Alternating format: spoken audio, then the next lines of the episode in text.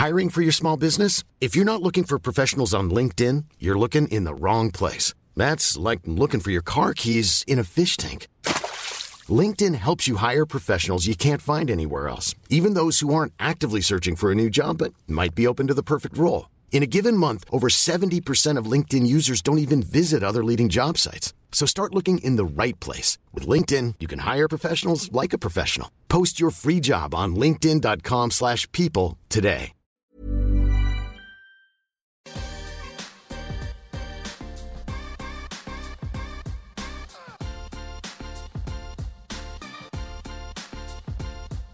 Bonjour à tous, je suis ravi d'accueillir Alban de Schlott euh, de Riot Games. C'est le directeur des partenariats et du business chez Riot Games Europe. Bonjour Alban. Bonjour. Euh, donc euh, je crois que tu te trouves en Allemagne en ce moment. Ouais, c'est ça, on est, on est basé à Berlin, c'est là où on a un, un studio télévision qui nous sert pour les compétitions. Bon, alors Alban, est-ce que tu peux nous parler un peu de, des grandes lignes de ton parcours avant d'arriver chez Riot Games et puis de ton activité actuelle? Ouais, euh, bah, euh, avant tout, je suis un passionné de sport. Moi, j'aurais aimé rêvé faire carrière dans le rugby. Euh, comme j'ai pas pas trouvé la place sur le terrain pour passer professionnel, j'ai cherché par tous les moyens à entrer dans le sport par la par la par l'angle du business. Donc, j'ai fait une école de commerce. J'ai commencé chez Avas Sport, qui est devenu rapidement Avas Sport et Entertainment. J'ai fait 10 ans, plein de postes, de stagiaire à, à DG, et, euh, et à ce moment-là, je suis passé chez le client. Donc, je suis arrivé chez Coca-Cola, à peu près en 2012, et à ce moment-là, je suis resté 5 ans, responsable du sponsoring pour l'Europe, et après, euh, responsable monde pour la musique et les jeux vidéo. Donc, c'est le lien vers euh, Games, qui était à l'époque un de mes partenaires, et donc que j'ai rejoint il y a à peu près un peu plus de deux ans. Ah parfait. Et alors Riot Games, euh, est-ce que tu peux nous parler un peu de, bah, de, de la spécificité de cette entreprise euh, et puis bah, de ton activité aujourd'hui chez eux? Ouais, bien sûr. Donc Riot Games, c'est un éditeur euh, et un distributeur de jeux vidéo. Alors pendant 10 ans, c'était Riot Games avec un S, mais il y avait un seul jeu qui s'appelle League of Legends, donc un jeu qui est, qui est très populaire, qui est le, jeu le, le plus joué sur, sur PC dans le monde. Et euh, l'une des spécificités dans la manière dont, dont Riot Games euh, fait son métier d'éditeur de jeux vidéo, donc c'est premièrement c'est peu de jeux, puisque c'est un jeu qui a une, durée de vie très longue, hein, et, il y a y a, un jeu qui a été lancé depuis 10 ans. Et la deuxième spécificité, c'est que la, la place qu'on a donnée aux compétitions de jeux vidéo, donc on appelle aujourd'hui l'e-sport, est très importante dans le marketing que l'on fait de notre jeu. Mhm. Parfait. Donc oui, donc League, of Leg- Legends euh, a un statut très important de produit chez Riot Games. Il y a aussi des développements d'autres produits? Alors, on a, deux directions. La première direction, c'est évidemment de, publier de distribuer plus, plusieurs jeux. Donc, on a annoncé l'année dernière, lors de l'anniversaire des 10 ans de League of Legends, qu'on était prêt à sortir six nouveaux jeux et on est en train de les sortir un par un. Donc, il y a un jeu qui s'appelle Valorant qui vient de sortir euh, cette semaine Mhm. euh, et on lui souhaite un- une partie du succès de League of Legends, ça sera déjà exceptionnel. Et la deuxième dimension à laquelle on se développe, c'est évidemment aller plus loin en termes d'expérience au-delà du jeu vidéo. Donc la première partie, c'est évidemment euh, les compétitions sportives, donc là sur, on parlait sûrement tout à l'heure sur l'e-sport. Mais en général, on essaie de développer l'expérience de marque, que ce soit au travers de euh, musique originale, que ce soit en, termes de, de format long, on est en train de, de publier, de produire une, une série animée qui sera disponible sur les plateformes de, de streaming, et euh, tout ce qui peut, on imaginer en produits dérivés et licences de marque. Parfait. Donc c'est une société de combien de personnes, Riot Games? C'est 3000 personnes, on Mhm. est présent partout dans le monde, et on appartient maintenant au groupe Tencent. Parfait. Et alors donc toi, dans ton, ta fonction autour des partenariats et du business, est-ce que tu peux nous parler un peu des enjeux et, et voilà la finalité des, des accords ou des rapprochements que, que tu peux passer? Ouais, alors je pense que la vision globale de, de, de, de mon rôle, c'est essayer de trouver des partenaires qui nous accompagnent pour développer de la valeur pour les joueurs. Donc après, ça peut prendre la forme euh, simple du sponsoring, avec des marques qui euh, deviennent sponsors de nos événements qui nous aident à les, financer, à les développer. Mais ça peut être aussi euh, des partenaires médias, des plateformes qui nous aident à distribuer les jeux, ou simplement des, marques qui veulent faire des opérations marketing où on, s'associe pour le lancement de nos jeux. Donc ça va de la, notoriété, de la, diffusion jusqu'au revenu. D'accord.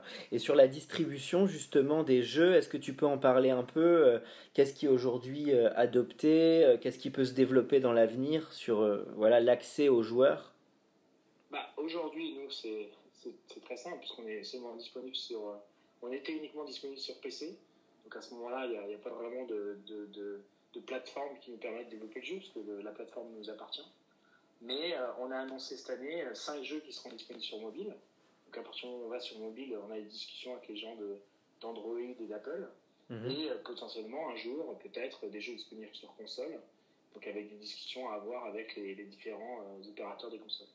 Donc c'est quelque chose sur lequel on travaille, on se développe.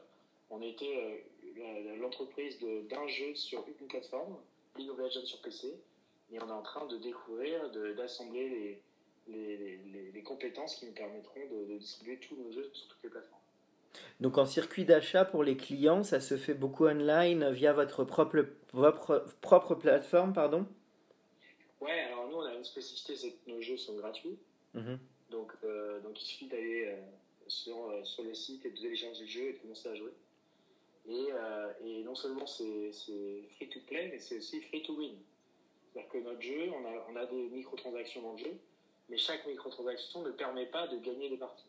C'est juste des, des produits cosmétiques qui permettent aux, personnages d'avoir un, style et un look différent euh, par rapport à la communauté.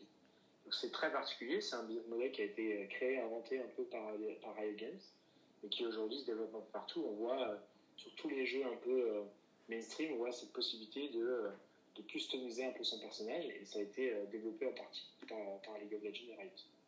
Donc ça veut dire que le modèle freemium est, un peu au cœur de votre modèle. Il y a une entrée par la gratuité et puis des fonctionnalités additionnelles ensuite, suivant la narration, l'interactivité, etc. Ouais, alors nous on n'est pas sur des, jeux euh, de rôle, on est sur des jeux euh, souvent online avec euh, des joueurs qui jouent entre eux dans des arènes. donc il n'y a pas de possibilité d'accéder de, à la narration, de, de gagner des niveaux, d'avoir des équipements qui font gagner des points tous les équipements qu'on donne à disposition de la communauté sont cosmétiques. Donc ils ont, ils ont un, bénéfice purement euh, euh, émotionnel, hein, puisque mhm. en fait, ils n'apportent pas de bénéfice dans le jeu. Mhm.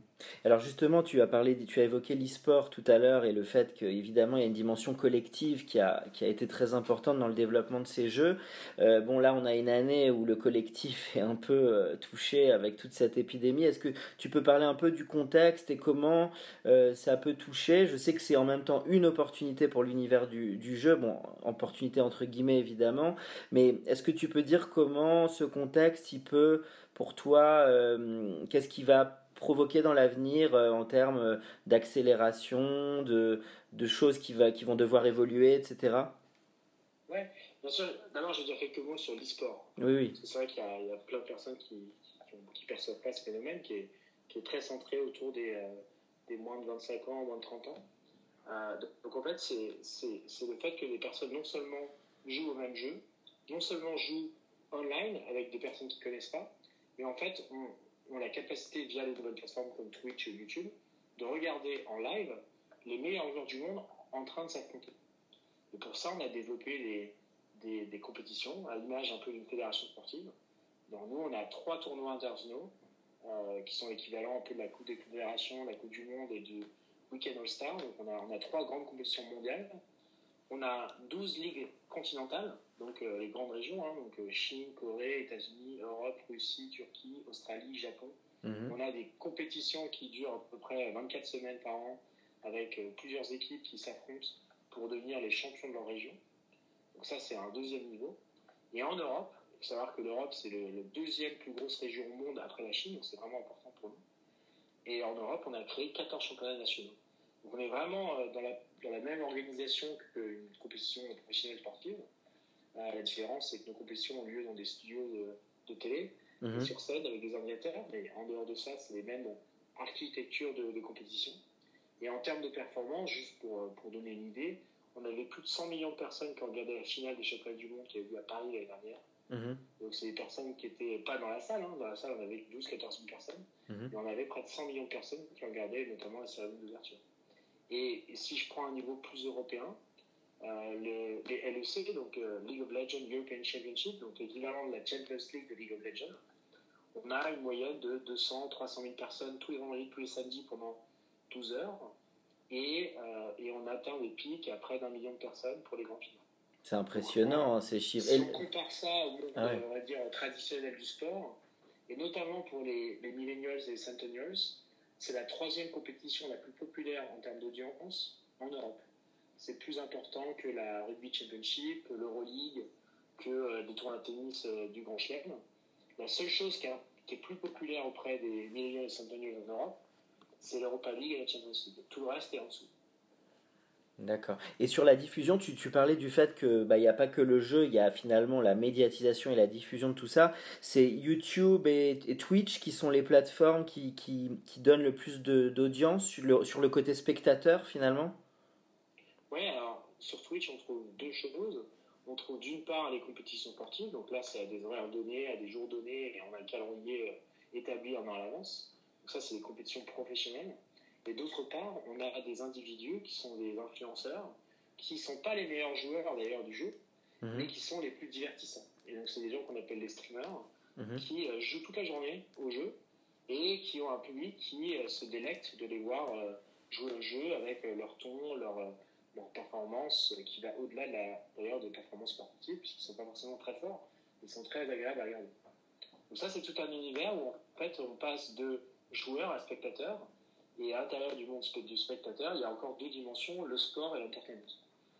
Ah, c'est très intéressant ce que tu racontes. Est-ce que justement parmi cet essor de, des spectateurs, ça provoque beaucoup de nouveaux joueurs ou est-ce que c'est des publics quand même un peu différents? Ça dépend des jeux, ça dépend des... C'est-à-dire que quand on lance un jeu, c'est très intéressant d'avoir des streamers qui jouent au jeu.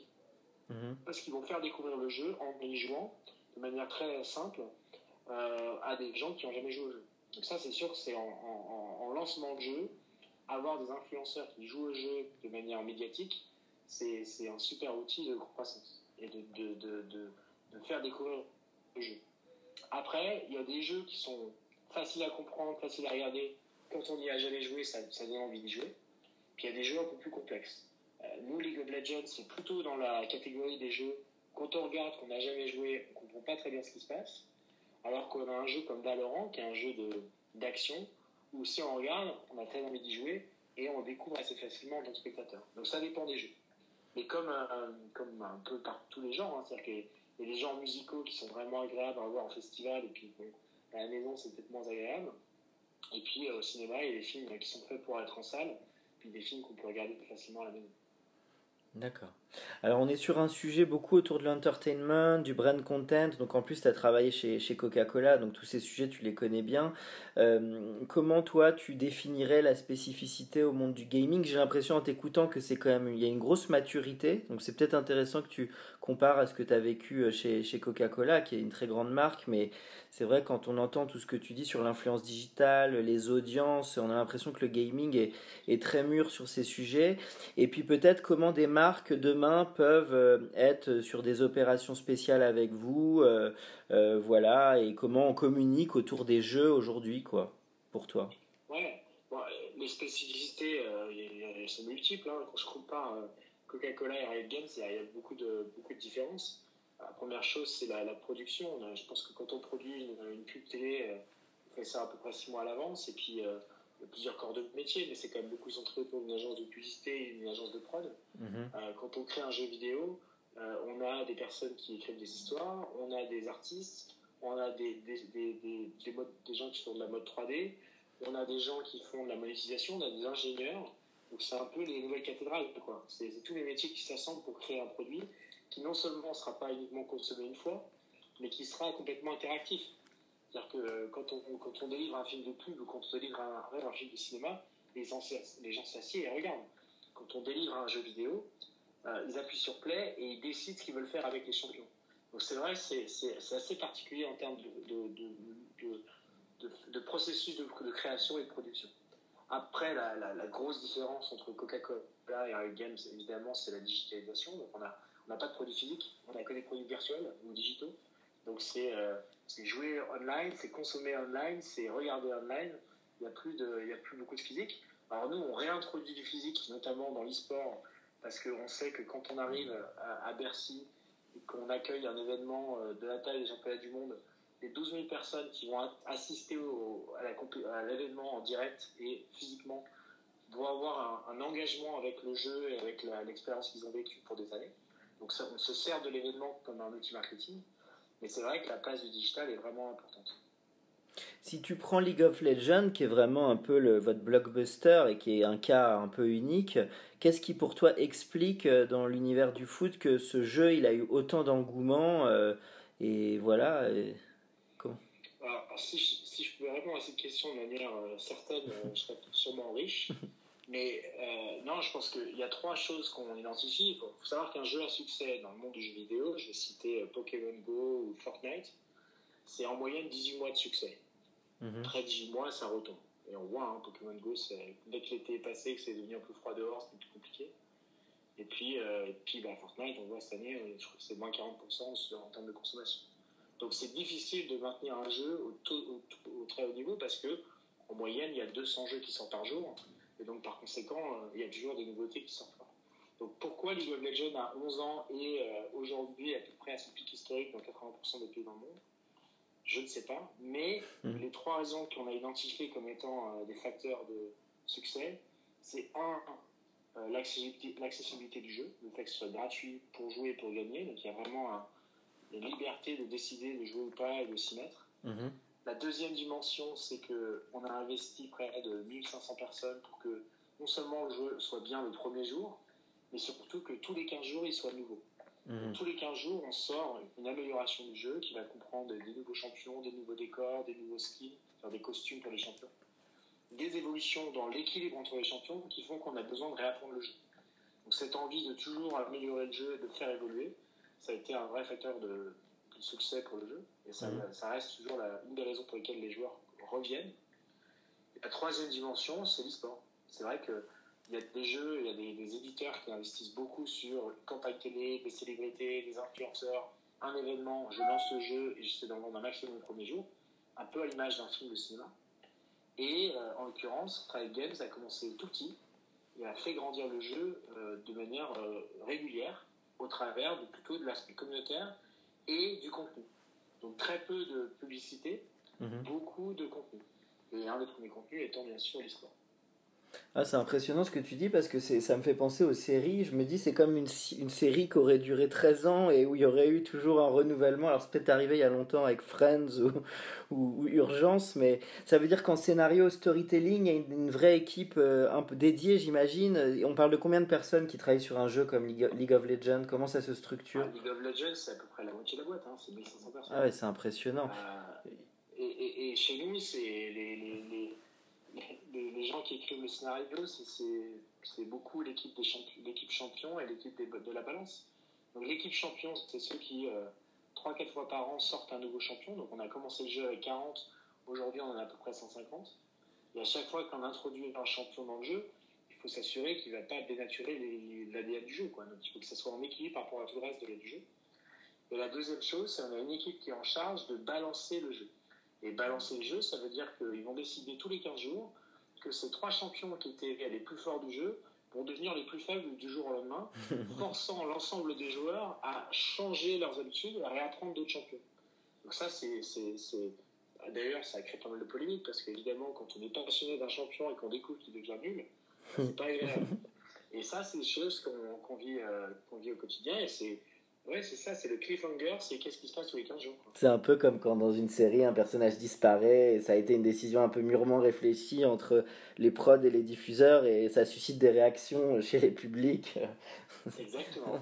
Alors on ne gère pas des comédiens, ça c'est un des choses, on gère des personnages virtuels, donc euh, ça nous permet un peu de flexibilité sur on les fait évoluer.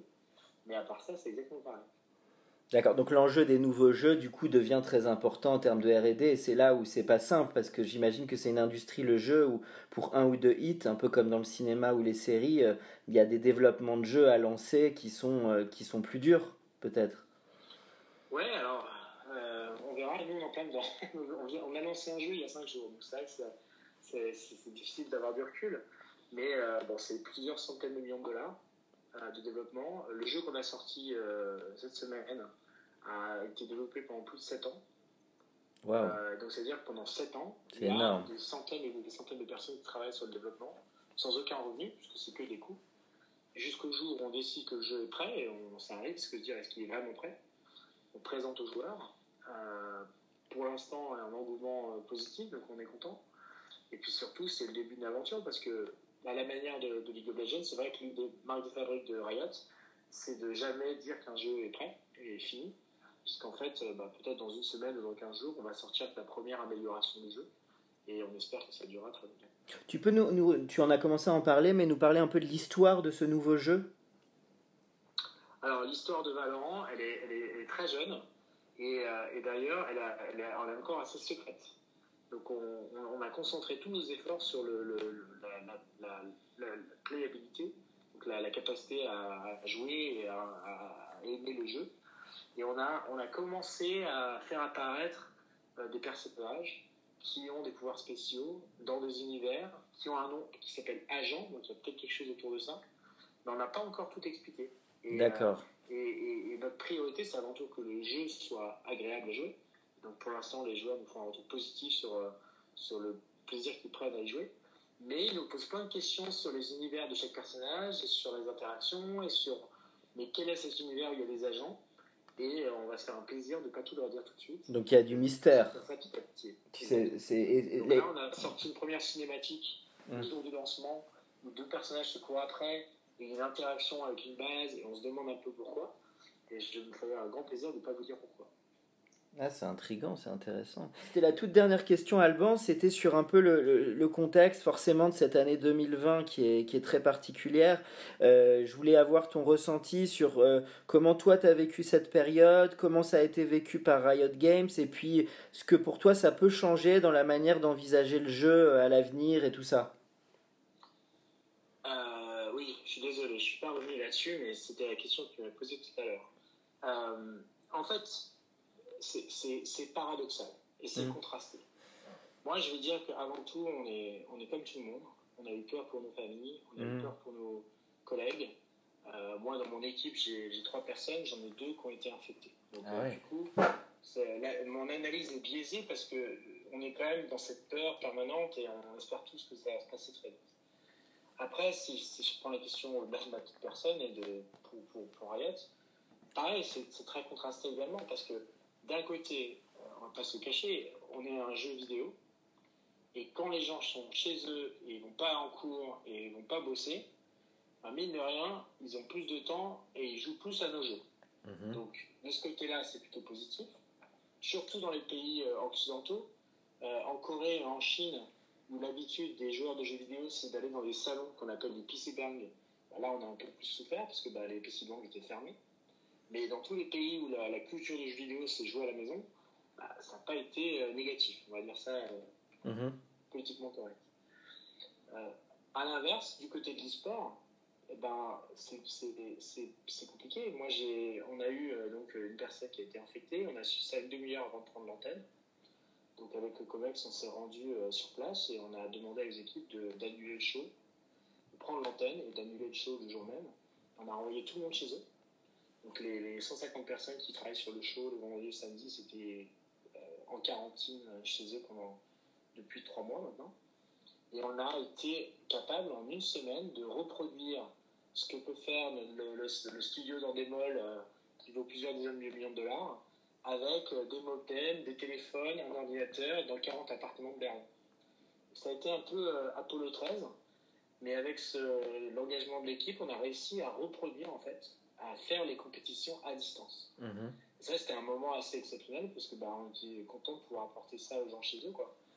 Et, euh, et euh, c'est vrai qu'on a eu la chance que bah, l'engouement était au, rendez-vous avec des records d'audience euh, historiques pour notre diffusion.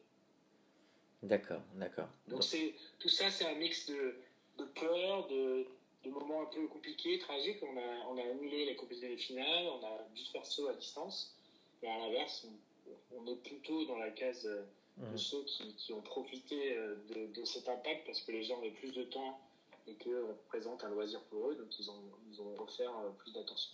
Par contre, avec une vraie agilité, ce que tu racontes, c'est qu'il faut un esprit un peu start-up, même au sein d'un groupe comme le tien, pour euh, euh, rebondir, affiner euh, des projets existants. Donc ça, j'imagine, il y a une culture d'entreprise qui est, qui est bien horizontale, qui est assez moderne, quoi. Oui, alors nous, on a la chance d'être très, très mondial. Donc c'est vrai que quand en décembre et en janvier, nos collègues chinois ont fait face à la première vague de leur côté, bah, on s'est tout de suite mis à travailler sur des process pour être capable de reproduire ce qu'ils avaient découvert eux à distance euh, et, réagir quand le moment a nécessité qu'on quitte le studio et qu'on le fasse euh, de manière différente. Donc on a, on a mis en place une gestion de crise euh, active avec l'identification de 17 scénarios différents. Quand un des scénarios s'est déclenché, on avait déjà préparé les réponses et on était capable en une semaine de, de faire la conversion de l'équipe d'un produit physique dans un studio à un produit virtuel avec des appartements. Ok. Eh bien, écoute, merci beaucoup, Alban. J'étais ravi de faire cette petite interview avec toi et bah, je te souhaite beaucoup de bonnes choses dans, dans la suite. Merci, merci.